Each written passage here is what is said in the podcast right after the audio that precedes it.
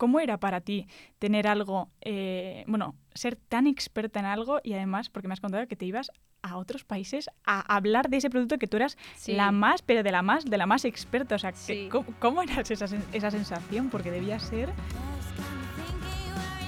Hoy ha venido al programa Yolanda Bravo. Ella trabaja en Baleo y es ingeniera industrial.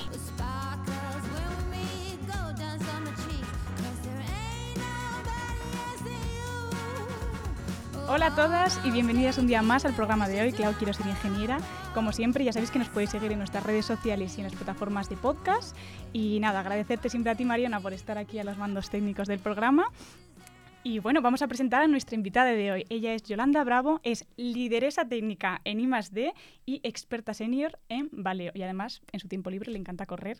¿Qué tal estamos? Muy bien, muchas gracias por la invitación. Estoy encantada de estar aquí. Gracias a ti por venir aquí, que ha venido además en AVE desde Zaragoza. Sí, desde Zaragoza. Jo, qué gusto, qué placer tenerte aquí. Y, bueno, nos lo vamos a pasar muy bien. Vamos a tener una charla súper interesante, porque además tengo mucha curiosidad que me cuentes en qué consiste este mm, pedazo puesto que tienes. Bueno, pues te explico.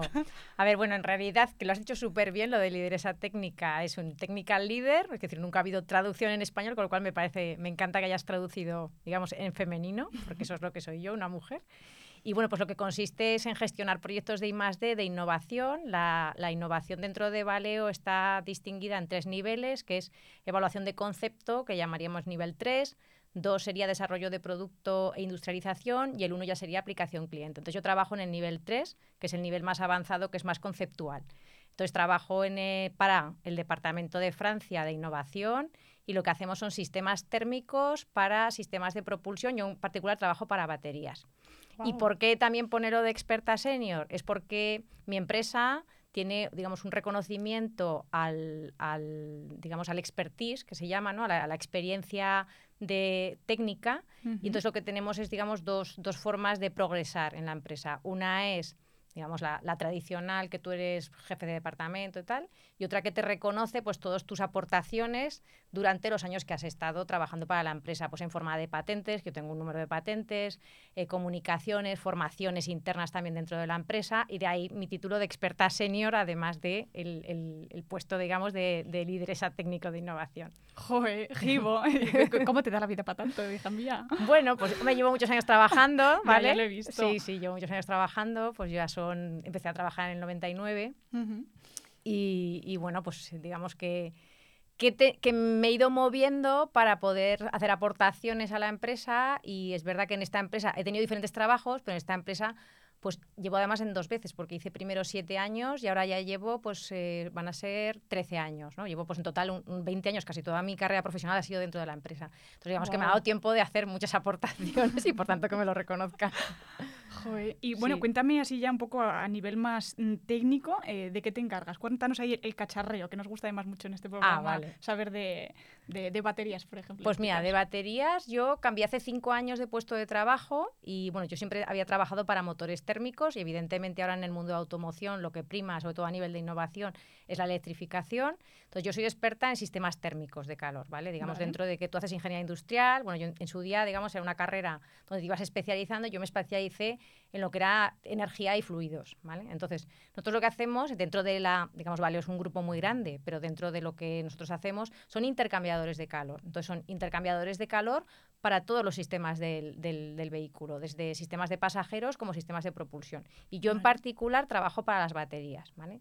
Las baterías tienen una ventana de operación térmica que digamos que tienes que garantizar que esa batería funciona dentro de ese rango pues por temas de durabilidad, de buen funcionamiento, etcétera. Y lo que hacemos es un sistema que lo que hace es que esa, esa batería nunca esté ni por debajo de la temperatura ni por encima. Yo siempre cuando se lo explico, sobre todo a gente que no trabaja en el sector, se lo explico con los móviles. Digo, tú si dejas un móvil al sol, Uy, mal, ¿no? Pues digo, pues al final lo que hace, digamos, una batería, cuando tú le pides un incremento de potencia, pues para cargar o descargar, ¿no? Que digamos, tú tienes cargas rápidas, por ejemplo, en un vehículo eléctrico y descargas cuando tú, digamos, que haces, pisas el acelerador, vamos a poner, tú lo que tendrías que estar haciendo una demanda muy alta a la batería, la batería puede sobrecalentarse, entonces tienes que tener un sistema que al final regule esa temperatura para que la batería te dure pues mm, digamos, en un coche tiene que durar mínimo, digamos, tenemos una durabilidad ¿no? de 12, 15 años y sobre todo que esté en las condiciones adecuadas. ¿Y cómo, y cómo se hace eso? Es que ya yo ya por curiosa, en plan, ¿cómo, qué, qué, qué, qué sistema se usa para regular mm, todas esas temperaturas, todo? ¿Y cómo se llega a ello también? No lo sé. Pues mira, nosotros lo que hacemos son siempre, eh, digamos, en el, en el vehículo al final hay muchos sistemas de fluidos, ¿no? que decía yo, yo, yo mi especialidad son energía y fluidos, ¿no? pues lo que al final son sistemas de fluidos que lo que hacen es en circuitos cerrados, tú tienes, digamos, un, un, una parte que tienes que enfriar, pues te pasa un fluido, ¿no? Te, te digamos que ahí absorbe, absorbe calor, sube temperatura y luego ya te lo llevas al circuito. Digamos, tienes que dimensionar el circuito completo. Eh, en particular para las baterías, los sistemas que podríamos ver actualmente pues suelen ser intercambiadores de calor que van pegados a la batería y hacen un intercambio de calor por conducción. Pero sí que es verdad que yo ahora, como digamos, como estoy en innovación, y esto se puede decir, ¿vale? Porque, decir, porque nosotros ya hemos hecho publicaciones al respecto, estamos trabajando en sistemas de refrigeración por inmersión.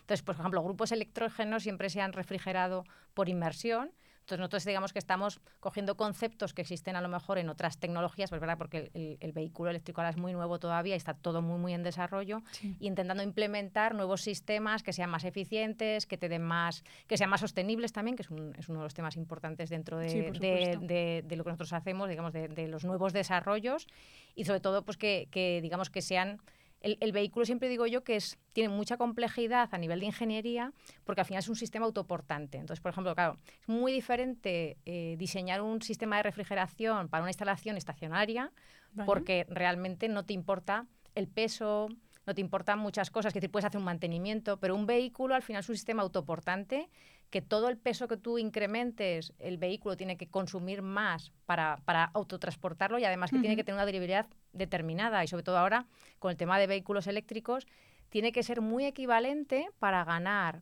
el favor del público a los mal mantenimiento que se hace con un motor térmico. Y claro, son dos sistemas completamente diferentes. Qué fuerte. Y entonces ahora pues vemos que pues, lo que estamos buscando son todos sistemas, conceptos nuevos, pues para garantizar el funcionamiento correcto, pero sobre todo también haciendo que la experiencia del, del, cliente o del usuario al final sea muy equivalente y pues lo mismo que decíamos, ¿no? por ejemplo, la carga, que tiene que ser rápida para que eh, el, el, usuario tenga una experiencia similar a, a cuando pones a, cuando, exactamente, a cuando repuestas a gasolina. Pues lo mismo con todo el resto del sistema. Entonces, bueno, digamos que es un, yo siempre digo, es un momento de la automoción mmm, difícil, ¿no? Porque es verdad que, que, hay muchos cambios muy rápidos, hemos tenido que cambiar mucho la forma de trabajar en innovación, pero a la vez apasionante. Es Joder, tanto. Sí. Ay, que me parece, claro, qué cosas nunca lo había pensado. Es mucho más fácil que, que, el cliente, ¿no? Quiera comprar algo que se asemeja a lo que está dejando de lado, ¿no? Porque, por ejemplo, mm. ahora pues ya muchos coches no pueden entrar en, en, Madrid Central o hay algunos que ni siquiera en la M30. Mm.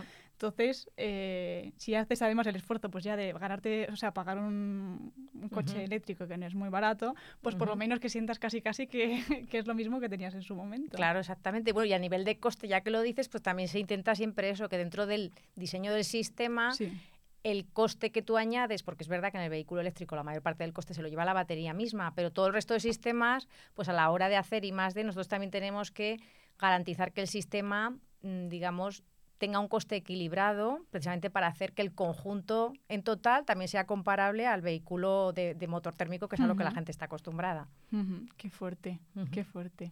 Muchos Joder. retos por delante. Total, total. Pero muy apasionante también. Y, es que ahora que te veo así como tan, tan apasionada, eh, creo que es, me imagino la respuesta, pero eh, ¿tú ya sabías desde el principio que, que querías tirar por aquí?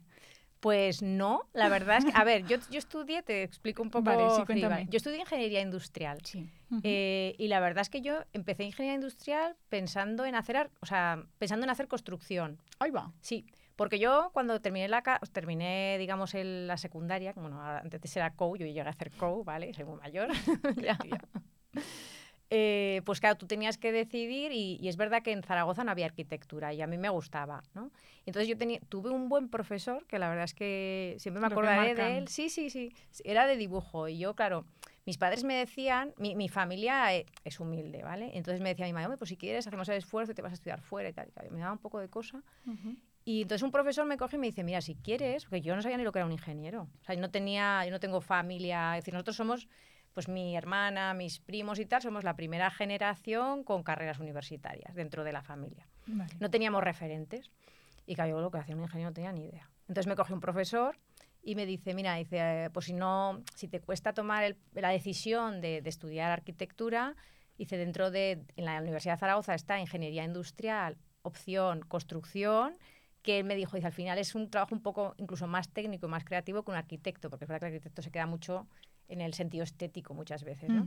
Y dije, va, pues venga, pues lo cojo. Pero total, que luego descubrí temas de energética, fluidos y tal, que decir, ¿quién tiene, ¿quién tiene vocación por energía y fluidos eh, cuando tienes 17 años que te tienes que decidir? Vamos, yo no lo conocía. Pero luego, pues metiéndome a la carrera, que siempre me han gustado los temas técnicos, pues me, me, me digamos que me, me incliné por esa vía. Y luego, si sabía dónde iba, pues realmente yo fui estudiando lo que quería, entonces la carrera en seis años, ¿vale? Porque tenías que hacer primero mecánica o eléctrica. O sea, no, ahora es verdad que la gente se tiene que decidir antes, que también eso me, a mí me digo, uff, digo, porque yo cogí industriales, luego al segundo año tenías que decidir entre mecánica y eléctrica, eh, y al cuarto año, que eran seis, tenías que elegir ya dentro de mecánica, pues eh, organización industrial, eh, energía y fluidos, que eso fue lo que yo hice, o construcción. Yo cogí energía y fluidos.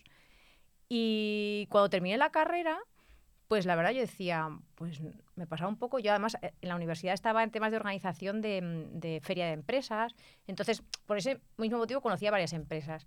Y entonces lo típico que cuando yo salí de la carrera, que era el año 98-99, había bastante trabajo y había muchas consultoras, todas grandes estas, entonces estaban deseando captar a gente.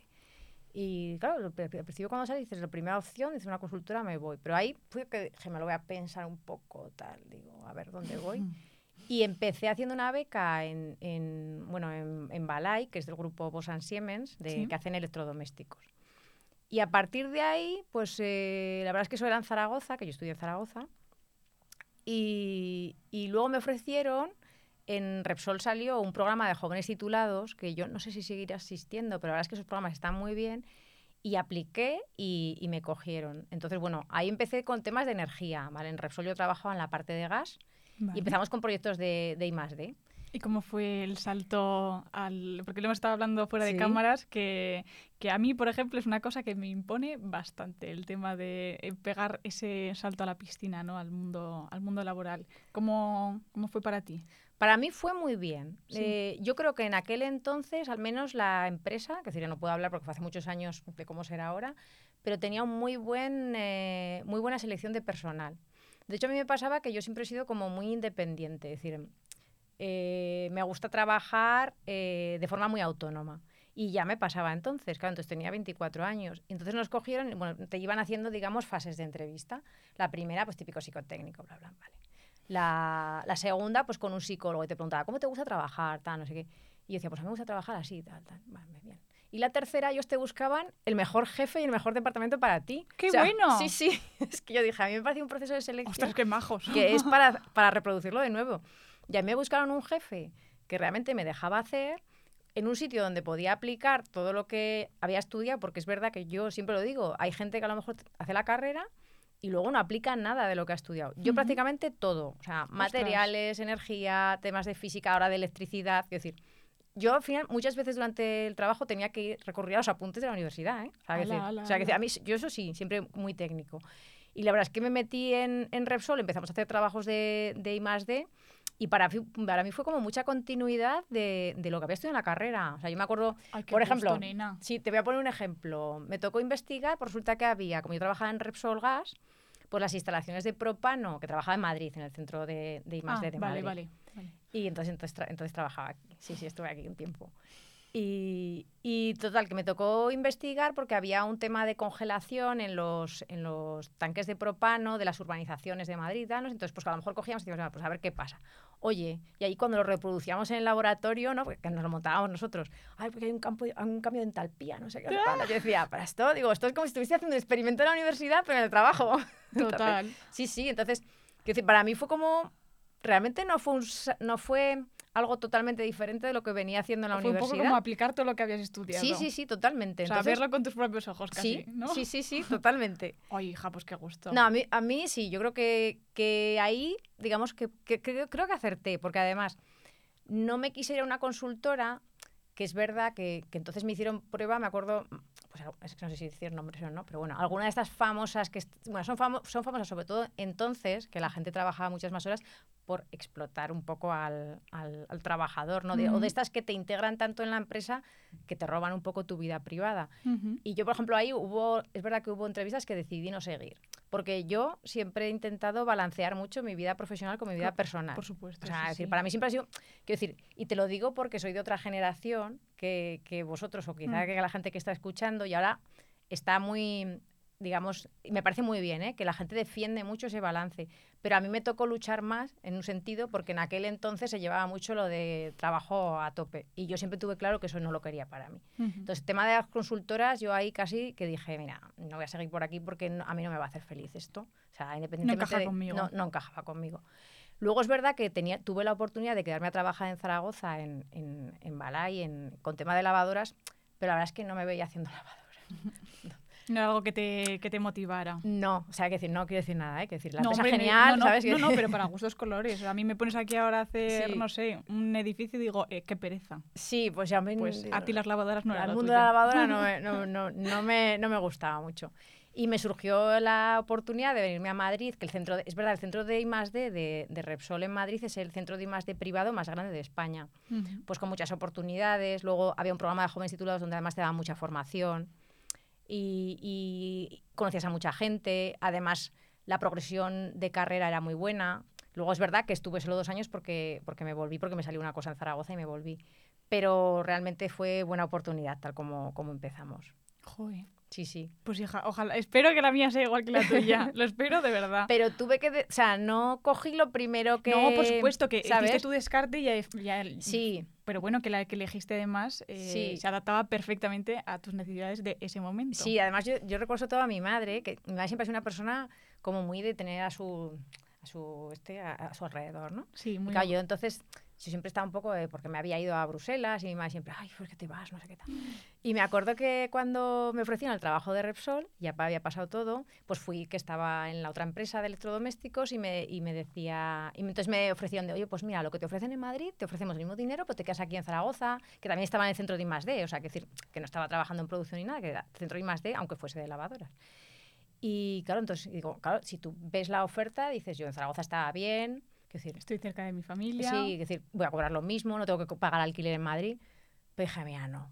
Me apetece un poco de, de, cambio. Sí, y además, no, a ver, el centro de más de, de, aquí no tenía nada que ver con lo de allá. Y dije, mira, yo, yo me voy. Entonces, que también tuve que, digamos, evaluar y no decir, oye, cojo lo primero o lo más cómodo, ¿vale? Sino que dije, no, no, me apetece probar otras cosas. Joder, eso está súper bien. El otro día lo hablábamos, lo, estaba hablando con mis amigas, digo, chicas, ¿y por qué sois? ¿Más del team o del grupo eh, hago solo eso que me hace sentir cómoda, en plan como un espacio seguro, o metido a la piscina con eso que me producía un poco de miedo, un poco de vértigo, pero digo, Vale, venga, a por ello. Sí, sí. Y yo creo que yo soy también un poco de tu team. Pues me, me encanta, me encanta. Somos del mismo team. Qué guay. Y qué te quería preguntar, eh, ¿cómo fue tu, tu, etapa en la universidad? ¿Cómo la recuerdas? Porque además tú también has sido profesora, entonces mm, has tenido las dos, las dos eh, perspectivas. Pues yo la recuerdo bien. La verdad es que yo era una estudiante aplicada, ¿eh? O sea, que decir, Se bueno, cuando estaba de fiesta, estaba de fiesta. hombre, pero... como todas. sí. Pero yo era mucho de ir a clase, o sea, para mí, y sentarme a más delante, porque a mí me gustaba llevarme el trabajo hecho a casa, es decir, nunca he sido de estudiar demasiado, ¿vale? También es verdad. Entonces a mí me gustaba ir a clase, entender lo que me decían, y ya con eso digo, bueno, ya está, ya lo he entendido. Entonces a lo mejor no era de los estudiantes que... Yo no estudiaba todos los días, ni mucho menos. Entonces yo iba a clase, entendía, tal, no sé qué tal, vale, vale. Y luego ya cuando venía el examen, que entonces era, no era evaluación continua como ahora, sino que era te lo jugabas al examen, pues ya entonces me ponía más en serio a estudiar pero siempre, pues yo también había hecho deporte, quiero decir, siempre tenía mi vida fuera de. Entonces, pero sí que es verdad que yo, yo a la gente por lo menos que conozco le, le, recomiendo, digo, para mí atender en clase, o sea, digamos, estar, no estar así, ¿vale? mirando las agutardas. o mirando el Instagram. Y sí, oye, claro, es que ahora tenéis muchas más distracciones que entonces no había. eso, es eso, es verdad, ¿eh? Horrible, sí, sí. Pero también siempre digo una cosa, digo, tengo un compañero que, que, que era, digamos, un poco diferente a mí y me hace mucha gracia porque este no venía nunca a clase y me pedía siempre los apuntes. Yo siempre los dejaba porque era amigo mío. Oye, este luego sacaba súper buenas notas. Digo, fíjate, tenemos dos formas súper diferentes de estudiar. Total, hay gente que... Y, hay gente que rentabiliza su... Luego a lo mejor estudiaba mucho más que yo, ¿no? Pero, claro. Que, pero a mí me gustaba más atender y estudiar menos. Yo, por ejemplo, soy más del team ese de ir a clase. A mí, por ejemplo, estudiar de apuntes de otra persona no, no, no, no a mí porque yo ya tengo mi mecanismo propio de, de, Yo me entiendo. Sí, sí. Y es verdad, es que aprovechar las clases es... es Por ejemplo, se lo decía el otro día a una compañía que me decía, ay, no sé si voy a entrar a este. Digo, yo que tú entraba, porque es mm. que además es muy importante esta clase, porque luego en el examen te mete cosas que te lo ha dicho en clase. Que te ha dicho en clase y que no están a lo mejor ni en, las libro. Sí, exactamente. Exacto. Sí, entonces a mí eso también me parece eh, muy importante. No todas, ¿eh? Hay, siempre hay alguna que otra asignatura que dices hijo mío, para leerme las diapositivas me las leo yo en mi casa. También es verdad. Pero bueno, en cuanto sabes distinguir un poquito, que le das un, mes de, eh, septiembre, en septiembre ya sabes cuáles sí y cuáles no. Así que Y luego, como profesora, como profesora, pues a ver, yo he tenido la suerte como profesora, porque como ya estaba trabajando, digamos, yo entré como profesora asociada. Entonces, profesor asociado es un, es un puesto, y no sé si, si existiría también en la universidad aquí, supongo que sí. Mm. Digamos, es un profesional externo con prestigio que entonces daba, yo daba seis horas a la semana solamente, ¿vale? Entonces, digamos, es, es, como una colaboración que hacía parte de mi trabajo, es decir, no, no, o sea, lo tenía que compatibilizar con los horarios de mi trabajo para poder ir a la universidad. Que había gente que me decía, ¿pero por qué lo haces? Digo, pues un poco por vocación, porque a mí siempre me ha gustado enseñar, digo, porque realmente no lo hacía por dinero tampoco y desde luego a, nivel de organización, tanto del trabajo como familiar, pues era un poco, entonces ya tenía, además ya tenía, tenía mi primera hija y creo que, no, tenía la segunda ya también. Digo, bueno, pero que a mí me gustaba. Entonces me surgió la oportunidad, porque bueno, yo es que tengo así, empecé a hacer la tesis cuando ya era mayor. Y a partir de ahí, pues me dijo, ah, pues ¿quieres dar clases? Y yo dije, pues vale. Pues sí. Y claro, ¿qué pasó? Que, que, al entrar como un profesional externo pude elegir la asignatura que dar. Entonces yo daba motores térmicos, como trabajaba en ese campo. Entonces, claro, yo lo que quería era como profesora universitaria no ser una profesora estándar, vamos a poner que voy allí, cuento mi rollo, bla, bla, bla, sino decía, bueno, yo ya que vengo de la empresa externa, quería darles a los chicos otra perspectiva. Entonces, como era una asignatura optativa que puedo decir que, que, iba incrementando el número de alumnos, parece que estaban contentos. También es verdad que no hacía examen, ¿eh? No hacía examen. O sea, eso también cuenta. tenía que haber algún tipo de evaluación para, para probar la asignatura. Sí, no, no. Lo que hacía con ellos es, digamos, bueno, pues yo les iba explicando todos los, todos los temas de motores, ¿vale? O sea, les decía que sí que es verdad que les pasaba asistencia. Digo, a mí me gusta que vengáis a clase, digo, que no, que no lo dejéis, digo, sobre todo porque no os voy a hacer examen. Entonces digo, yo lo valoro, digo, a ver si alguien tiene algún problema, porque había gente que trabajaba porque yo normalmente daba clases por las tardes. Digo, pues me lo decís, tenía algún, algún, alumno que era incluso más mayor que yo, entonces, ¿sabes? Y digo, si digo, pero en general yo contaba la asistencia, contaba también el interés en la clase y lo que hacía, eso sí, yo, por ejemplo, imagínate, si yo explicaba 10 temas, decía, pues mira, cada grupo, decía mucho, yo decía, bueno, pues ¿qué quiero desarrollar con ellos? Trabajo en equipo y comunicación, que son cosas que a lo mejor no, sobre todo en, determinados eh, sitios no, no se trabajaban. Digo, pues yo lo que quiero es que cada uno coja un tema, eh, lo que lo trabajéis en equipo y sobre todo que busquéis referencias de cosas nuevas. Es decir, yo os voy a contar el estado del arte, que se llama, ¿no? Es decir, por ejemplo, la sobrealimentación en motores térmicos, ¿no? Turbina, bla, bla, bla compresor. Digo, pero yo lo que quiero es que vosotros veáis, por ejemplo, que investiguéis en una conferencia que haya habido reciente, un artículo científico que sea de publicación reciente. Si es en inglés, muchísimo mejor, porque evidentemente toda la información que es nueva está en inglés y está publicada en, en pues en eso, pues en revistas científicas o en congresos pues información que podáis conseguir. Incluso estaría bien que pudieseis, porque hay veces que la gente lo hace, que yo tengo muchas publicaciones y he atendido a gente, contactaseis con el autor principal del artículo y me preparéis una presentación, digamos, de que si yo he explicado en clase cuál es el estado del arte, vosotros me podáis hablar de una innovación. Entonces así complementamos, porque yo lo que hacía era distribuir mis, mis horas entre mis presentaciones y las suyas. Entonces así, digamos, yo, yo he presentado estado del arte que digamos que es lo que tengo que enseñar en la universidad, ¿no? ¿no? Tampoco te tengo que enseñar lo último, pero tú como grupo de tres, cuatro personas lo que tienes que hacer es decirme, mira, pues lo último que se ha presentado en un congreso y tal es esto. Digo, y luego, digo, me lo presentáis entre todos, digo, os preparáis una presentación, lo, lo hacéis en público y luego. estupendo. y luego les decía, digo, y el que lo haga en inglés, digo, pues un punto, positivo. es que eso me parece, me parece eh, mm, súper necesario porque es que además desarrollas el trabajar en equipo, el aprender a buscar, eh, ponerte en contacto con personas que no conoces de nada, eh. leer en otro idioma, presentar en otro idioma o sea, es como todos los skills que luego vas a tener que aplicar en un futuro, pero ya los tienes en la universidad. Claro, pero eso digo que a veces yo echo de menos tanto en la educación secundaria, ¿eh? también. Como en, la, como en la universidad en España, que es verdad que siempre hablamos mucho de nuestro nivel educativo. ¿no? El nivel educativo es muy alto, es decir, el nivel académico que tenemos es alto comparado mm. con, otros, con otros países, pero nos faltan muchas capacidades mm. que no acabamos de desarrollar. Y eso hace que mucha gente, digamos, de, de España al final sea muy buen trabajador, pero tenga poca estrategia a la hora de buscar trabajo. Entonces, yo, digamos, un poco también les intentaba concienciar, ¿no? Y bueno, y, luego digo, yo siempre estaba abierta. Ahora, por ejemplo, no doy clases ya en la universidad porque es verdad que el tiempo, lo hice cuatro años y, ya dije, bueno, es que a ver, no me da mucho la vida. Pero sí que hago colaboraciones con la universidad. De vez en cuando voy y les doy una charla de dos horas. Y bueno, digo, digo vosotros preguntadme lo que queráis. Al, principio digo, digo, ay, son un poco cortados. Digo, pero digo, me podéis preguntar todo lo que queráis. O sea, digo, al principio es normal, ¿eh? Siempre hay como un poquito de vergüenza. Pero luego nada que ves, eh, creas como ese vínculo con el profesor ya es casi una, una un chit chat de esto, es una conversación ahí. Digo, además digo yo, si sois espabilados, digo, yo a muchos luego que he conocido así los he metido como becarios en la empresa. Digo, digo, si queréis luego así para empezar unas prácticas o algo así, digo... Qué bueno. Qué bueno.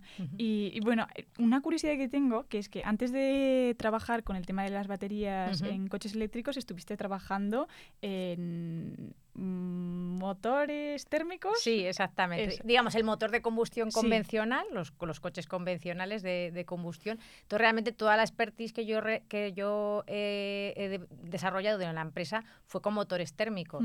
¿Qué pasó? Que, digamos, que yo tenía ahí digamos, mi, mi, nicho de conocimiento muy particular mío, que yo, digamos, tenía pues muchas publicaciones. Eso te quería preguntar, en plan, ¿cómo, era para ti tener algo, eh, bueno, ser tan experta en algo y además, porque me has contado que te ibas a otros países a hablar de ese producto que tú eras la más, pero de la más, de la más experta. O sea, ¿cómo, era esa, esa, sensación? Porque debía ser... pues eh, muy bien, la verdad. Claro, a ver, mira, te cuento un poco. Cuando yo, yo terminé en Repsol, bueno, realmente me salió la oportunidad de cambiarme a, a Valeo. Yo tampoco tenía muy claro que quería trabajar en el tema de automoción. Eh, pero bueno, me surgió la oportunidad de volverme a Zaragoza con un puesto bastante bien. O sea, a lo mejor me hubiese quedado más tiempo en Madrid, ¿eh? Estaba muy a gusto Madrid. O sea, encantadísima. Pero es verdad que me, digamos que me llamaron y tal. ¿Y qué pasa? En Zaragoza había una cosa muy interesante y es que la, mayor parte del I+.D. de Valeo se hace en Francia. Es decir, Valeo es una, es una empresa de automoción, es multinacional, pero es francesa, con lo cual casi todos los, los cuarteles generales, ¿no? lo que se dice el headquarter de I+.D., está en Francia. De hecho, yo ahora trabajo para Francia, ¿vale? Pero había un producto en particular que, que en aquel entonces, eh, digamos, unos directores consiguieron traerse el I+.D. a Zaragoza, por una particularidad, porque era un intercambiador de gases de escape que eh, lo que tenía es que, eh, digamos, era de un, de un, material diferente. Tú que además eres de materiales, era de acero inoxidable. Y la mayor parte de los intercambiadores de calor de, automoción son de aluminio. Entonces los franceses estaban ahí un poco, bueno, incómodos. Entonces era primera generación de producto, porque además fue cuando empezaron a salir todas las eh, regulaciones de emisiones de vehículos, ¿vale? Entonces la emisión de... Yo empecé a trabajar en el año 2000 en la empresa y la primera regulación de NOx, NOx aislados de motores diésel, creo que es del 99 o del 2000, que era Euro 3. Ahora la gente conoce Euro 3, Euro 4, Euro 5. Ahora estamos ya por Euro 7, ¿no? El que, al que le gusta el tema de, la automoción. Entonces, ¿qué pasó? Que era transferencia de I+.D. a Zaragoza. Inicio de productos, y habéis estudiado en la carrera, ¿no? Todo el tema del ciclo de, ciclo de vida de producto, ¿no? Cuando tú empiezas, solo hay innovación. Es decir, porque, porque es primera generación, segunda generación. Entonces, ¿qué pasó? Que a mí me permitió trabajar en la evolución de todas las, generaciones. Y que como yo empecé a trabajar en I+.D. como ingeniera de producto, luego fui jefa de proyecto, luego fui responsable de ingeniería, luego ya, digamos, me hice experta. Entonces, durante toda la vida útil del producto, yo estuve ahí. Es decir, bueno, tuve un lapso, que eso, te, lo explico, te lo explico luego. Tuve un lapso que me fui tres años a, trabajar en cosas de medicina, pero eso es una cosa rara, sí, eso ya te lo cuento luego. Pero digamos que eso me permitió, digamos, estar en todas las fases de producto de, de, ese producto en particular. Entonces, ¿qué pasaba? Claro que como yo había estado desde el principio, y además a mí me gustaba mucho la parte técnica, desarrollé mucho conocimiento, desde el principio es verdad, aunque no estaba muy formalizado, pues hacía muchas formaciones, pues ya a partir de entonces, pues digamos que me hice con mi... Yo me construí un poco mi... Sí, soy un poco especialista en eso, ¿eh? en construirme mi, como mi, mi, forma de trabajo, ¿no? Que he dicho antes que yo siempre era como muy autónoma. Entonces a partir de ahí, pues bueno, pues experta, tal, no sé qué, y ya me quedo yo con el conocimiento del producto, ¿no? Y como es verdad que he estado muchos años también, pues lo que hacía, pues era evidentemente como la tecnología partía, digamos que lo que la planta de Zaragoza era planta madre, que se llama, ¿no? De tecnología. Y luego ese producto se, se comercializaba y se fabricaba en otras plantas. Entonces tenías que ir República Checa, pues eso, China, Corea, donde fabricaban Estados Unidos, a enseñar cómo era ese producto. Porque ¿Cómo era eso? ¿Cómo era esa sensación? Porque yo me imagino en plan de, sí, hola, sí, soy Yolanda y te vengo a contar esto. Eh, yo me muero. O sea, no, que no te mueres. No, bueno, no. quiero decirte, claro, pero es que me lo imagino en plan como... Eh, mm, claro, como que es que aquí no puedo decir palabras otras, pero como la diosa de la diosa que te vengo aquí a contar. la diosa de los EGRs. era yo, EGR es Exhaust Gas Recirculation, ¿vale? Que es, era el intercambiador de, de, de, de, recirculación de gases de escape, ¿vale? Entonces, bueno, yo digamos siempre, yo era, yo era conocida, no, yo era la empresa, la empresa era muy conocida porque era todo el mundo, ah, Yolanda, la de, la de los EGR, ¿sabes?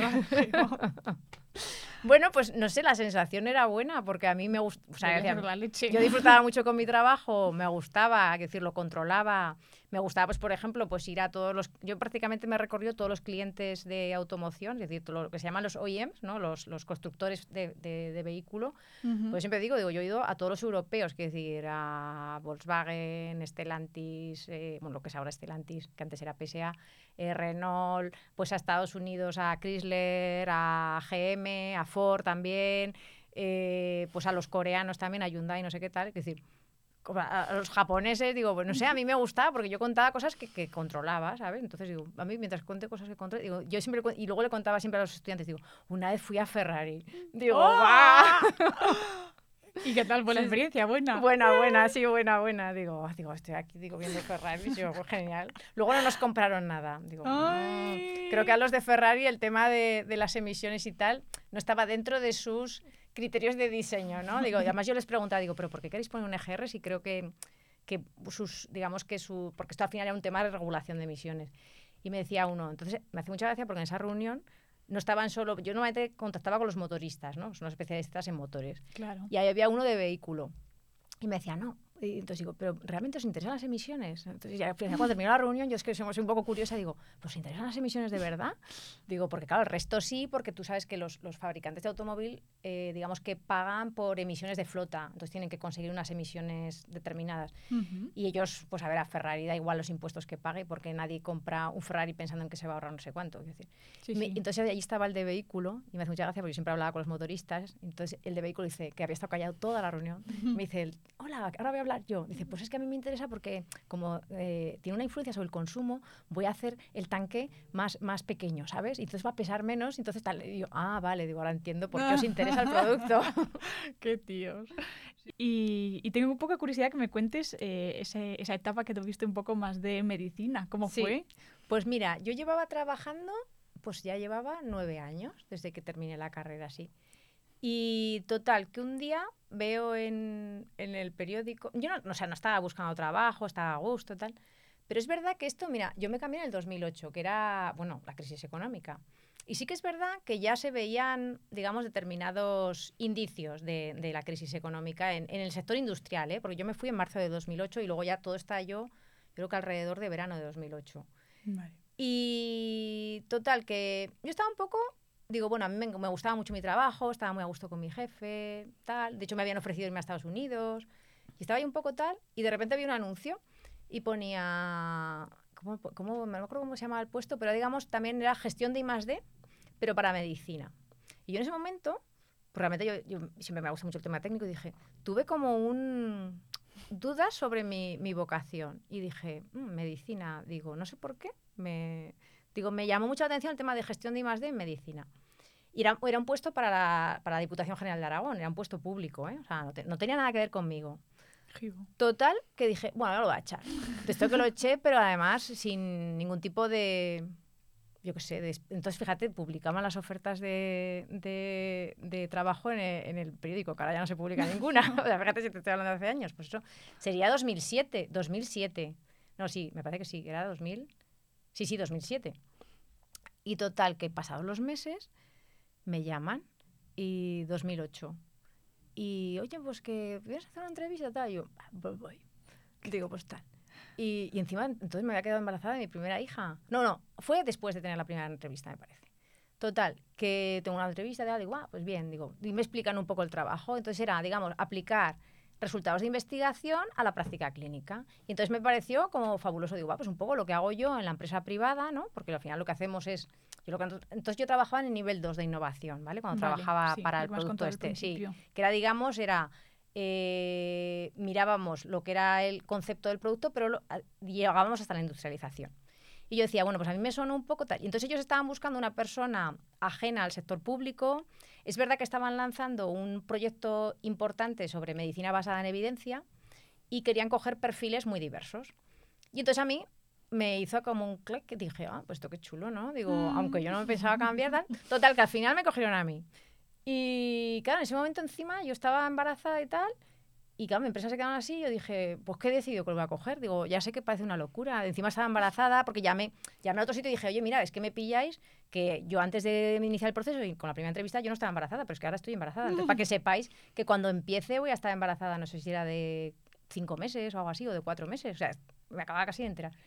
Ah, no pasa nada, pasa nada. Y yo, bueno, pues digo, no sé por qué en, aquel momento me pareció todo fabuloso y me cambié.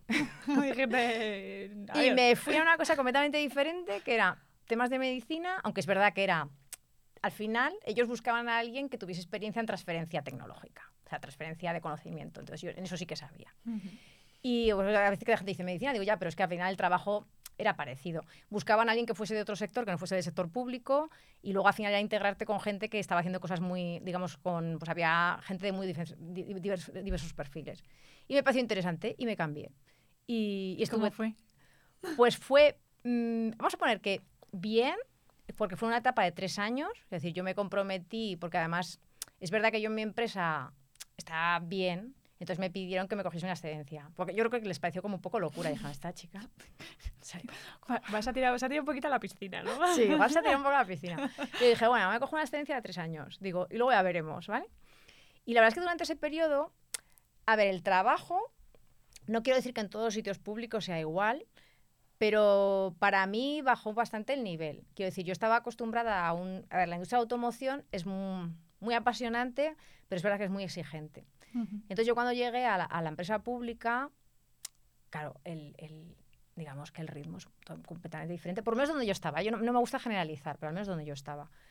Y yo me faltaba, me faltaba un poco de movimiento. Que yo decía, vale, sí, me gusta mucho el objetivo, me gusta mucho el equipo, pero mm, ese pim pam, pim pam. Sí. Entonces, bueno, estuvo bien porque, a ver, yo el trabajo bien, vamos a poder dejarlo ahí, pero durante aquella época que pasó, que yo siempre he sido mucho, en aquella época aprendía una cosa que creo que es importante desde el principio. Yo hasta, hasta entonces había trabajado nueve años y yo siempre estaba acostumbrada a focalizarme mucho en mi trabajo, digamos, a hacer bien mi trabajo, hacerlo muy bien y, y a esperar a que alguien te reconociese ese trabajo. Y eso es un error. Entonces, yo, entonces empecé a decir, bueno, pues este trabajo me falta algo, pero me empecé a buscar cosas fuera de ahí. Y pues cuando ya llevaba no sé cuánto tiempo, pues empecé la tesis, por ejemplo, que decir, que la empecé más tarde de eso. Y dije, bueno, pues me voy a hacer la tesis. Y me metí, ya que empezaba la tesis, me dijo el profesor, ah, pues si quieres hacer eh, lo de ser profesora asociada, porque entonces, claro, es verdad que lo podía compatibilizar mejor en tiempo. Dije, ah, pues también. Y entonces empecé, digamos, a ver que había otras cosas aparte de donde yo siempre había estado metida, que era la empresa, que estaba muy a gusto, pero es verdad que estaba muy, muy focalizada en la empresa. Entonces fue una época que a nivel de trabajo es verdad que quizá me faltaron cosas, aunque, digamos, estuve a gusto con el equipo, eh, con el objetivo estaba comprometida, pero me faltaba algo a nivel de ritmo, vamos a poner. algo que se adapta más a tu forma de ser, a tu forma de trabajar. Exactamente. Y pero sí que me busqué la vida, entonces me sirvió mucho para buscarme otras perspectivas, ¿no? Entonces pues, inicié la tesis, me puse de profesora universitaria y ya vi que tenía otras posibilidades. Dije, bueno, pues mira, si esto en el futuro no, no, me, no me gusta, digo, yo ya veo que puedo, que puedo ampliar mi horizonte, ¿sabes? Sobre todo que es verdad que llevaba siete años en la empresa, seguidos en, en la de automoción, había hecho dos en Repsol y siete en la de automoción, y en ese momento, pues me vino muy, muy bien un cambio.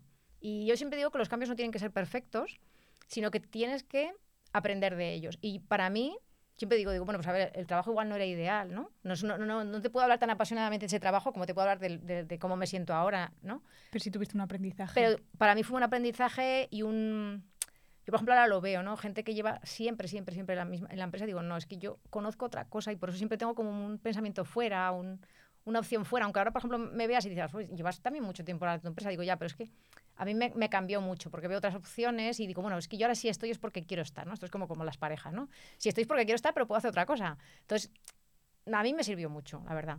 Fue una Joder. época que, me, que crecí mucho personalmente. Qué guay. Sí. ¿Y, y qué tiene, qué tiene Valeo que te gusta tanto para llevar ahí tantísimos años? ¿Qué, qué- Pues la verdad es que cuando, cuando pasaron los tres años, que yo tenía la excedencia, eh, me planteé, dije, vuelvo, no vuelvo. Digo, entonces había, había posibilidades. Es verdad que además entonces estaba saliendo de la crisis. La crisis económica duró, ¿eh? Estamos hablando- también hay que contextualizarlo a- al, momento, al momento en el que estábamos. Y yo volví en el 2011 y la verdad es que volví yo encantada. O sea, te puedo decir que, que creo que, de hecho, acababa de nacer mi segunda hija. Y cuando volví, yo es que estaba enamorada de mi trabajo, te lo juro, ¿eh? O sea, es Qué decir, guay. Y, y tenía como una pasión por el trabajo y decir, "Buah, es que vuelvo a tal. Y me sentía, sobre todo, autónoma porque volví a recuperar todas mis competencias. Y bueno, pues sobre todo la agilidad, tenía mucha autonomía, me dejaban hacer mucho. Entonces pasé como desde cuando me incorporé, pues pasé una época muy, muy buena. Luego ya fui cambiando otras cosas, ha habido mejora- cos- también épocas mejores y peores. Bueno, como Pero sobre todo, sí, pero sobre todo cuando volví, pues ya te digo que tres, cuatro años fue como... Me sentía por la mañana cuando iba a trabajar y decía, es que creo que podría venir a trabajar aunque no me pagasen. Ahora no, ¿eh? Pero te lo juro, no sé por qué me dio una época de mi vida que decía, estaba encantadísima. Entonces además viajaba mogollón. Es verdad que... Claro, estaba ahí todo poco... Sí, estaba, es verdad que luego mi marido me decía, pero vas a estar alguna vez en casa con las niñas. Y Y yo- pues igual no. Y yo, sí, sí, no te preocupes, sí, sí. Pero entonces viajaba, viajaba muchísimo, pero estaba encantada. Joder, qué pasada. Sí. Qué gusto. A mí eso con la universidad no me pasa todos los días, ¿eh? Y mira Bueno. que ahora estoy de tarde. Pero eso sí que he aprendido, que hay que aprender también a, a, mm, aceptarte, ¿no? Que hay Sí. épocas que por lo que sea estás muy involucrado, ¿no? Que estás haciendo. Total, Y otras épocas tienes que respetarte a ti mismo y decir, pues mira, ahora estoy un poco menos involucrado y estoy dejando pasar un poco el tiempo, tal, bueno, pues no pasa nada, hay épocas y Mm. épocas. Yo eso me lo noto una barbaridad. Además, que soy una persona como que me, me analizo mucho a mí misma. Y, hay- por ejemplo, hay veces que. yo creo que la- mi, mi peor momento en, el, en la época universitaria es al principio. O sea, ese eh, septiembre, mm, octubre. No estoy yo. Ahora me pones un diciembre ahí, época finales, Sí, sí. vamos, ahí voy como unas locas. y, y febrero también. claro. Porque ya has tenido la Navidad para desconectar y ya dices, ¡Ah! nuevo cuatri. Sí, no, pero eso lo hemos estado hablando también antes. Digo, a mí me pasa, ¿eh? En un entorno de trabajo donde todo es más desafiante, creo que saca más capacidades de uno mismo, entonces uno se siente más realizado. Tía, A mí tampoco me gustan los, los ambientes machacas, ¿eh? Que decir, también Eh, es verdad. no, a mí tampoco me o sea, gustan. no me, me, me gusta más la autoexigencia que Eh, que sí, me claro, exijan. claro, claro, claro. No, lo digo también porque hay gente que habla, el tema, es verdad que la industria de automoción, ¿no? hay gente que, que- que se, ha, se ha movido mucho de la industria de automoción a otros, a otros sectores, porque dicen que la industria de automoción es muy, mm, es muy machacante, ¿no? que, que es muy exigente. Y es verdad. Lo que pasa es que yo siempre creo que he tenido suerte y he trabajado en, en departamentos o que he podido gestionar eso para que no suponga un, digamos, un sobreesfuerzo que a lo mejor yo no estaba dispuesta a aceptar, ¿vale? Entonces, quiero decir, también hay que saber gestionarlo y pues, poner tus límites, ¿eh? que, que a veces es, es duro poner tus límites. Ujú. No, no, claro, claro. Ujú.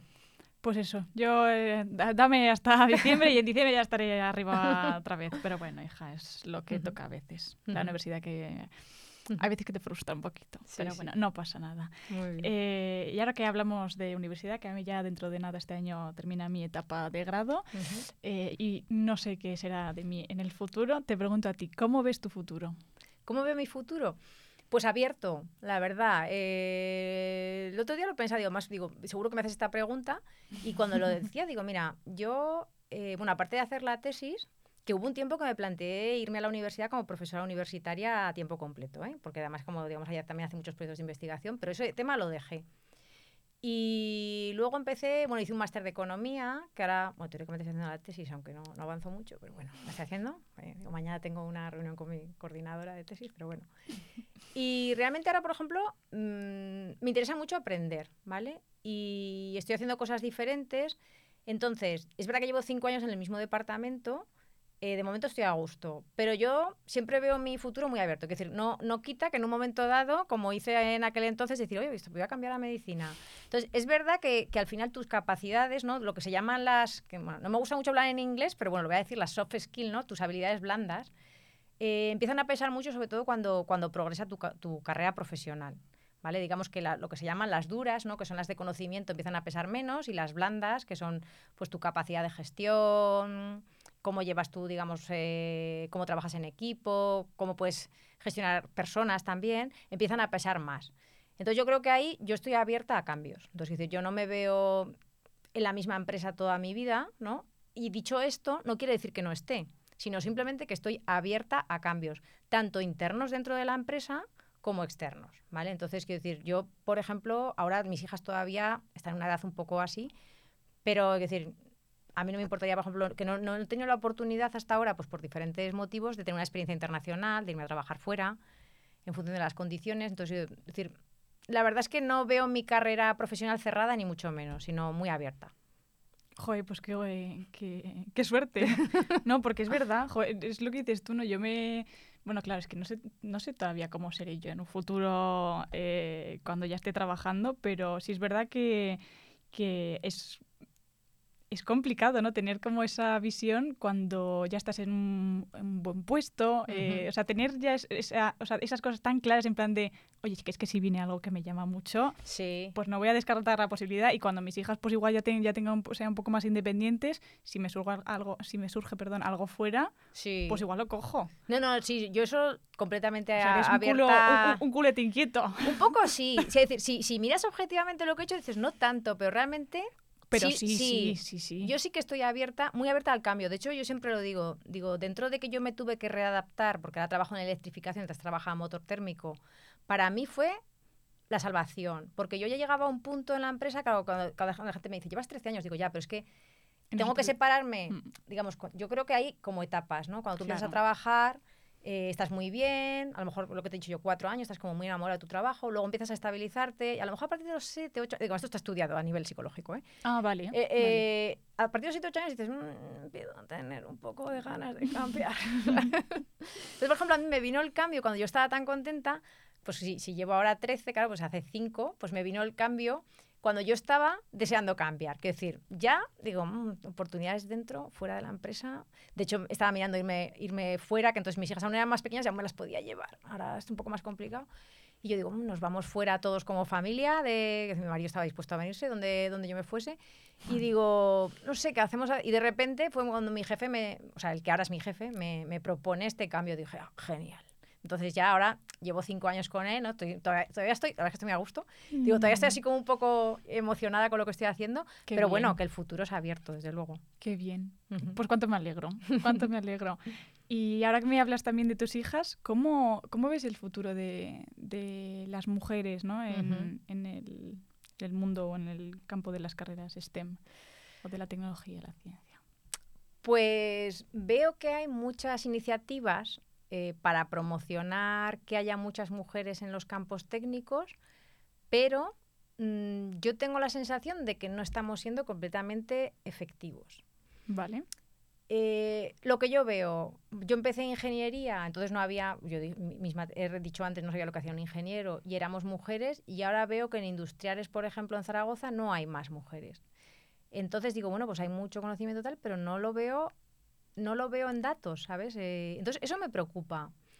Luego es verdad que creo que las mujeres, o, bueno, digamos el sexo femenino, empezando desde niñas, se autolimitan, nos autolimitamos para muchas cosas. Es decir, para coger una carrera que te puede parecer difícil, eh, yo siempre recuerdo, por ejemplo, ya en aquel entonces yo tenía una prima más o menos de mi edad que cogió empresariales sin dejar de mala empresariales ni mucho menos, porque pensaba que ingeniería industrial era muy difícil para ella. Y una tía brillante. Pues no sé, y a lo mejor otra persona no lo piensa. Creo que, que nosotras, si tuviese que distinguir entre, entre el sexo masculino y femenino, nos autolimitamos bastante. Mm. Entonces, claro, empiezan las niñas, no se me dan bien las matemáticas. yo siempre, yo es que he sido un poco mm, guerrera en el colegio de mis hijas, porque mm, eh, por ejemplo, hicieron un año, yo, o sea, no sé si porque les he inculcado o porque se les da bien, no sé, pero bueno, mis hijas siempre con el tema, ellas van un poco por carreras técnicas, también lo han visto en casa, mi marido no, no trabaja. ¿Eres, su referente? Sí, pero bueno, creo que para ellas es algo como natural, eh, mi marido no, trabaja en este campo, pero bueno, eh, no sé por qué les gusta el tema, del tema de las ciencias, pero es verdad que ha habido muchísimas cosas que yo en el colegio he dicho, no se está dando cuenta que esto es un poco sexista. Y me acuerdo una vez que, que tenían como desdobles, ¿no? Pues para la gente que se le dan peor las cosas sí, y tal. los de refuerzo. Sí, y había un, un refuerzo de matemáticas, que mi mm. hija no iba, da igual, pero... Y le llamaron matemáticas con faldas o algo así. Digo, mmm, no entiendo eso, es que no lo entiendo, ¿sabes? Eh, y ese tipo de cosas a mí, o ya cuando eran pequeñas, me acuerdo con la, con la, con la, con la mayor, que tiene ahora 15 años, que pusieron una, una función de, del colegio de nada de infantil y pusieron a las niñas de princesas, enfermeras, no sé qué, y a los chicos de médicos, pilotos, y ellas eran las azafatas. Y me, yo, me patea eso, ¿eh? me repatea. termina, y yo, yo veía a todo el mundo normal, y yo ahí súper inquieta en la reunión, y yo decía, y termina la reunión, y yo le voy, voy al tutor y digo, oye, ¿nos parece un poco sexista esta distribución de papeles? Y me dijo, no, es que a las niñas les encanta ser princesas, y yo, wow salgo, hablo con las madres y me miraban como si fuese un bicho raro. Yo digo, alucino. Entonces yo dije, bueno, mira, mm, esto no sé si lo puedo cambiar, pero yo dije, a partir de ahora mis hijas son animales. O sea, entonces cuando, cuando distribuyáis los, los, los papeles de, de, infantil, pues en el, en el número que tocan animales que no mm. tienen sexo, me las ponéis. Porque me, me la pongas azafata. Árbol, claro, digo, si me la pongo azafata del piloto, pues prefiero que no. O por ejemplo, tengo una hija, esto siempre lo cuento, tengo una hija que le tocó un día ser bombera. Y entonces era, eh, dijeron las madres, pues ah, todas bomberas con falda. Y yo, eh, yo no he visto nunca una bombera con falda. que se me va el culo cuando bajé claro. Entonces me acuerdo que mi hija, que entonces tenía cuatro años, me la llevé, bueno, mi marido lo consiguió, nos la llevamos al parque de bomberos. Estuvimos hablando con bomberas. Dije, ¿cómo van las bomberas? con pantalón. Y entonces mi hija fue la única niña, y que aún se acuerda, ¿eh? que tenía cuatro años, yo con mi pantalón, porque los bomberos van con pantalón. ¡Toma! Y entonces yo decía, ¿ves? Digo, es que. Entonces yo creo que ya desde pequeños, sin querer, porque yo no creo que sea malintencionado, ni mucho menos. Que no. O sea, ella solo, faltaría. Las dirigimos a, un, a un papel un poco espectador. Entonces, para tener iniciativa, por ejemplo, es verdad que siempre tienes la percepción de que las carreras científicas son más retadoras, más difíciles. Entonces yo veo que hay, hay ya un sesgo inconsciente, ay, no voy a coger esto, porque esto es un poco más difícil, me voy a ir por tal. O sea, y yo, por ejemplo, que siempre digo, ¿eh? yo tengo mi hermana, hizo Derecho y siempre he visto Derecho más difícil que Ingeniería porque yo no me hubiese metido esos tochos. Yo ni lo Entonces, es decir, lo de, ah, lo de fácil, difícil es un concepto que yo digo, lo que se te da mejor. Es bastante subjetivo, exacto. Entonces, claro, cuando veo que las niñas autolimitan a esas edades ya, y ya veo que no van cogiendo ciencias porque no, y luego a lo mejor no cogen ese trabajo porque tal, porque te exige salir de tu, de tu zona de confort, que tú has dicho y luego a lo mejor no me propongo para ascender porque eh, tampoco. Entonces... No sé si seré capaz, no sé si me cogerán, sí. no sé si cumplo todos los requisitos. Sí, entonces yo eso, y ya, yo también he pasado por esa etapa, ¿eh? pero creo que... Yo, yo también. Que las mujeres nos autolimitamos mucho desde pequeñas. Entonces el futuro, veo que hay que seguir picando. Entonces tu, tu, tu programa me parece súper bien y todas las iniciativas, yo participo en varias iniciativas, Lo sé. pues para intentar que, que, que, esto sea diferente. Y yo siempre digo una cosa, digo, cuando yo muchas veces que pongo una, una, una transparencia cuando se enseña a los chicos, y entonces pongo las carreras técnicas en rosa y las sociales en azul. Y digo, chicos, chicas, ya digo, pero es que esta charla, yo siempre hago charlas, nunca hago charlas normalmente solo para mujeres, sino quiero que estén los dos. Digo, pero esto no va de que las mujeres cojan la técnica, es que los hombres también tienen que tener libertad para coger ciencias sociales, para hacer carreras de cuidados, quiero decir, va de igualdad, no, no va de que no, no va solo de nosotras, ¿vale? Y de que además las mujeres no tengan la percepción de ser la, el bicho raro en, en, determinados entornos. Que a mí me ha pasado a veces, ¿eh? y, y, te digo que en España, yo que trabajo en automoción, el sector está mucho más masculinizado en Alemania, en Francia y tal, que, en España tenemos un nivel aceptable, ¿eh? fíjate lo que te digo. Sí. Qué bueno. Sí, Yo me ha tocado mucho ir a Alemania. Y en Alemania me veían como el chivicho raro. Yo, era como el juguetín, no sé. Tú, pues que sepa que soy la experta de este producto. Claro, sí, sí. me ha llegado, o sea, yo he llegado a estar con 32 años en un congreso en Alemania y me preguntó uno que si era becaria y yo ahí. Excuse me. Te lo juro, digo, no sé, puedo parecer un poco joven, pero no tanto, ¿sabes? Entonces ahí, por eso digo que, que, creo que queda trabajo por hacer. Mm. Es lo que dices tú, además, empezar desde que son críos, tanto a chicos como a chicas, para lo que dices tú, ¿no? Que no estén en un ambiente y sea como, ¿pero qué hace esta aquí, no? Que por suerte poco a poco ya lo estamos cambiando que cambiemos ese chip que tenemos nosotras desde que somos unas, unas niñas, el, pues lo, lo, que hemos dicho, ¿no? Esos, esos síndrome de la impostora, esos mm. complejos, ese de no sé si ser capaz, no sé si pim, pam, pum, intentar cambiarlo desde pequeñas. Luego, cuando somos adolescentes, con estos proyectos, porque quieras o no, ahora, mm, tal y como están las cosas de las redes sociales y tal, eh, casi, casi... Mm, tenemos como referentes ídolos porque, ojo, es que esta chica tiene no sé cuántos seguidores en Instagram, es que es la mejor. Pues hacer eso también con las carreras de ciencias, que lo vean y, que les resulte atractivo, que les parezca un referente, que, que sea algo cercano a ellos. Sí, sí, sí. yo la verdad sí, que, que iniciativas como esta me parecen genial porque además yo he visto otras entrevistas también de, lo que tienes tú colgado y veo a mujeres que están apasionadas por su trabajo. Entonces a mí eso digo, joder, digo, está muy bien, casi yo no lo tenía en, su, en su día, ¿no? Y, creo que me hubiese ayudado a poner en perspectiva, sobre todo cuando empecé a trabajar. ¿Sabes? Que decir, que, que, en ese momento no, porque dices, hostia, estoy aquí, pues a ver lo que hago, tal. Es lo que decía, voy a, voy a esforzarme en trabajar muy, muy, muy, muy bien. Pero que no, que hay que siempre digo a las chicas jóvenes, digo, primero tenéis que poner en perspectiva lo que, lo que, lo que sois y lo que, lo que valéis. Digo, y luego situaros y tener una posición estratégica, que es una cosa que normalmente las mujeres no hacemos. Todo el tema del, del networking, el ver lo que hay fuera. Entonces es una cosa que, que, que no te centres solamente en tu trabajo, sino que, que establezcas los, los, contactos necesarios. Es verdad que ahora en las empresas hay muchas más, por ejemplo, actividades de mentorización, y ya se van como buscando capacidades, pero todavía, todavía, depende de la empresa, todavía no está bien establecido. Entonces, que siempre te hagas valer, que no te veas tanto como una mujer, ¿no? sino como una trabajadora, que estás al mismo nivel. De hecho, lo que te decía también es que hay veces hay que luchar contra los sesgos inconscientes de los hombres. Y esto que te contaba antes de la guardería, yo a raíz de eso, que es que además como en aquel entonces me puso tan, tan enferma este tema, me busqué una tesis de temas de pedagogía.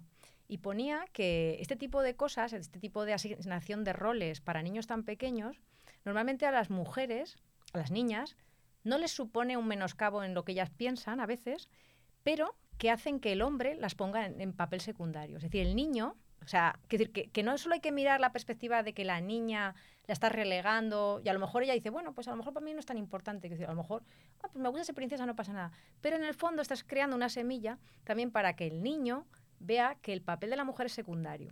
Entonces, ahí hay que equilibrar muchas cosas, tanto el autoconocimiento de la mujer como también la percepción del niño o del, hombre sobre la mujer. Entonces, lo que, lo que tú me decías, ¿no? De, de, tu amiga, ¿no? Que decía, jo, es que Mm, o de, la persona que vino aquí a la entrevista, es que me miraban como tal, es que muchas veces hay que también educarlos a ellos, decir, no, no, es que yo puedo ser una chica, me ha pasado, ¿no? Yo he ido a un congreso en, hace años en, en Alemania de automoción, eran todo hombres, en Alemania, que la, la industria está súper masculinizada, todos además del mismo corte y patrón, o sea, rubios con el traje, bla, bla, bla. Y llegabas allí, dices, mujeres, yo española, una griega, una italiana, encima que destacábamos ya, ya físicamente, ¿no? Que encima no eras ni alemana.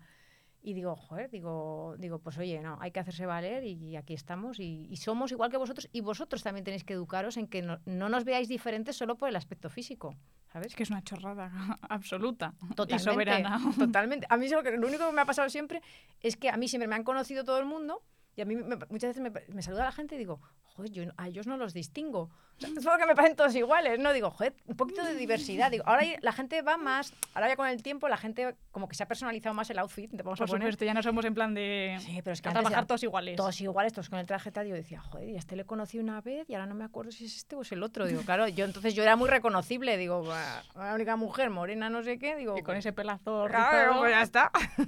Total. Sí, sí. Pues hija, hay que ir cambiando esto sí. desde que somos niños. Totalmente. Hasta para siempre. Exactamente. Y, y que lo conseguiremos. Yo creo que Espero que antes de 285 años, que no sé si has visto el vídeo este de AXA, que se me puso los pelos como escarpias. Sí, sí, yo también tengo una predicción, por ejemplo, estoy con un grupo que, que, hacemos cosas de, de, estas, de Asociación de Mujeres eh, Ingenieras y Tecnólogas, son muchas de universidad y ellas hacen una un análisis sobre la evolución de las cátedras en, en los cuerpos universitarios. Ah, ya. Y también en la, la situación es desastrosa, ¿eh? O sea, Lo digo, sé, lo joder, sé. digo, por mucho que luchemos, Sí que siguen ahí. Tú los ves a ahí. todos que se están agarrando ahí, que no pueden más. Pero yo te digo una cosa, cuando yo voy a dar charlas a colegios, a institutos y tal, digo, mira, en el fondo, aunque no lo consigamos en cantidad, vamos a poner, pero si de aquí me voy y de 30 charlas que doy, me salen dos chavalas con más autoconfianza, con que, que en un día se acuerden de que, mira, una tía y me vino a hablar un día, digo, ya está, me vale. Digo, no me hace falta, ojalá fuese cantidad, ¿eh? O sea, que no, no quiero decir, ojalá fuese cantidad, pero me vale la calidad y en lo que hacemos. Y, y creo, y creo que al menos la autopercepción, o yo te veo a ti, por ejemplo, hacer lo que haces, eso esto no existía hace tiempo, y digo, pues mira, ya está. Digo, una chica joven, digo, que está estudiando su tal y, y está en su carrera y a la vez estás haciendo lo que estás haciendo. Pues ole por tu proyecto. O sea, impresionante. gracias. sí. Jo, muchas gracias. ¡Qué vergüenza! Cuando me dicen piropos. Me- se, me, se- se me quita ahí el... Pues no, tienes que aceptar el piropo. Tienes toda la razón. Lo estoy haciendo estupendamente bien. Exactamente, muy bien. Pues ha sido un placer. Me da pena ya casi terminar la, la entrevista, pero tienes que cogerte una P. Sí. Eh, yo te quedaría aquí raptada en Madrid, que sé que te gusta mucho, Me pero gusta mucho Madrid. tienes, tienes cosas que hacer Sí. y, y eso. Pero ha sido un placer escucharte, me ha encantado. He aprendido un mogollón de cosas, o sea, mm, no conocía nada de tu trabajo, pero me ha parecido fantástica. Oye, pues, pues Fantástico, me alegro. Yo estoy fantástico. encantada de haber estado aquí. Me lo he pasado muy bien y creo que lo que dices tú. Podríamos seguir hablando, pero Sí, bueno. no, es que yo- nos estoy viendo que nos gusta hablar más que un sí, lápiz.